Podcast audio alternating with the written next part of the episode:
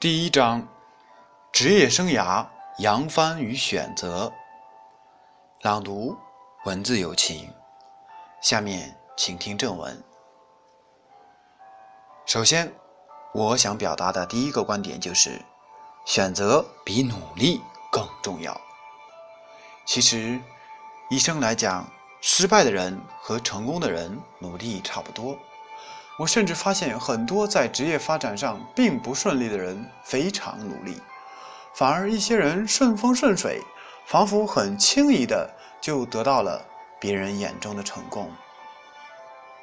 成功的人努力几年就很轻松了，顶多智力上开发的多一些；而失败的人也很努力，因为一旦他不努力就没有饭吃。一个人一生当中最大的幸福，在于选择对两件事：一是找对单位、找对老板、找对上司；第二件事就是找对妻子或丈夫。为什么这么说呢？当太阳升起时，我们与上司共事；当日落西山时，我们与自己的爱人相拥相伴，正确的选择是如此重要。然而，你会发现，现实生活当中，很多人面临选择时，竟然会非常草率。一个人花在影响自己未来命运的工作选择上的精力，竟然比花在购买衣服上的心思要少得多。这是一件多么奇怪的事情！尤其是当他的未来的幸福和富足全部依赖于这份工作时，几乎没有人会认为这是错误的，没有人会故意做出一个不利于自己的决定。他们之所以选错，往往是由于不懂得如何选择。很多人认为自己无法了解自己。到底适合做什么工作？只好换来换去，希望能在此过程中找到自己的兴趣所在。但是许多年过去了，仍然很迷惑。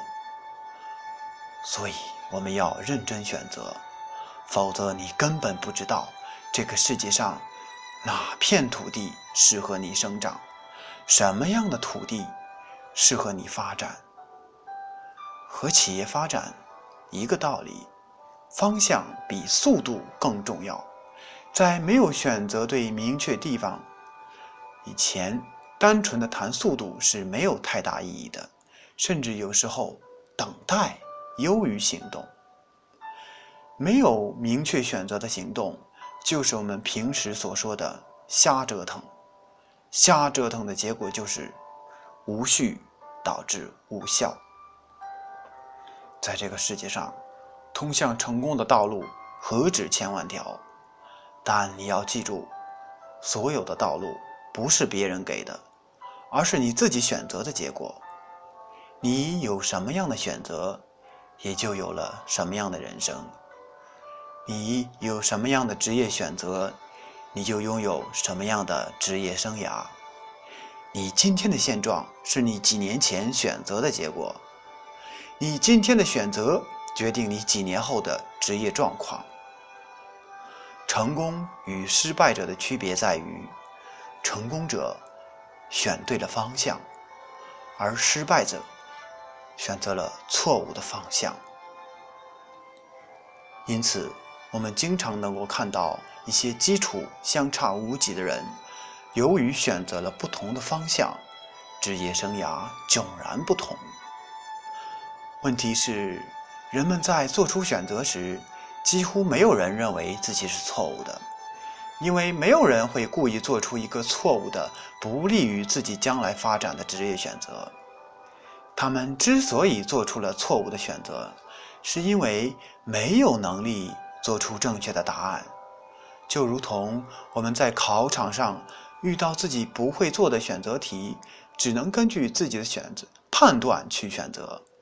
就如同我们的父母，他们就认为我们做某一份工作对我们有利，全然不知道那会把我们推向职业的陷阱。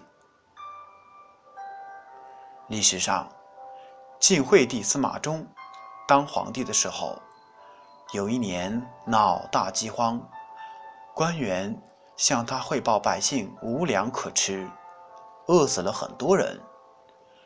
这个历史上有名的白痴皇帝很惊讶地问道：“他们为什么不吃肉粥呢？”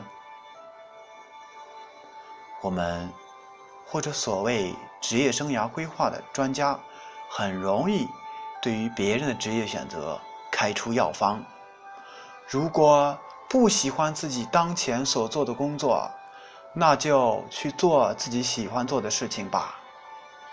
话很容易。但对于职业发展感到迷茫的人来说，就如同上面的笑话一样，这种美好的愿望在现实中很难轻易实现。职场生涯是很现实的，这也是为什么那么多的生涯规划理论对我们没有实质的意义。我个人的意见是。一定要立足于现实，积极思考，并且充分利用机会，一步一步地改善自己的职业状况。正如我开始所言，职业生涯扬帆与选择，在职业生涯发展过程中，选择是一个连续的过程，你很难一下子就做出完全正确的选择，但要学会选择正确的方向。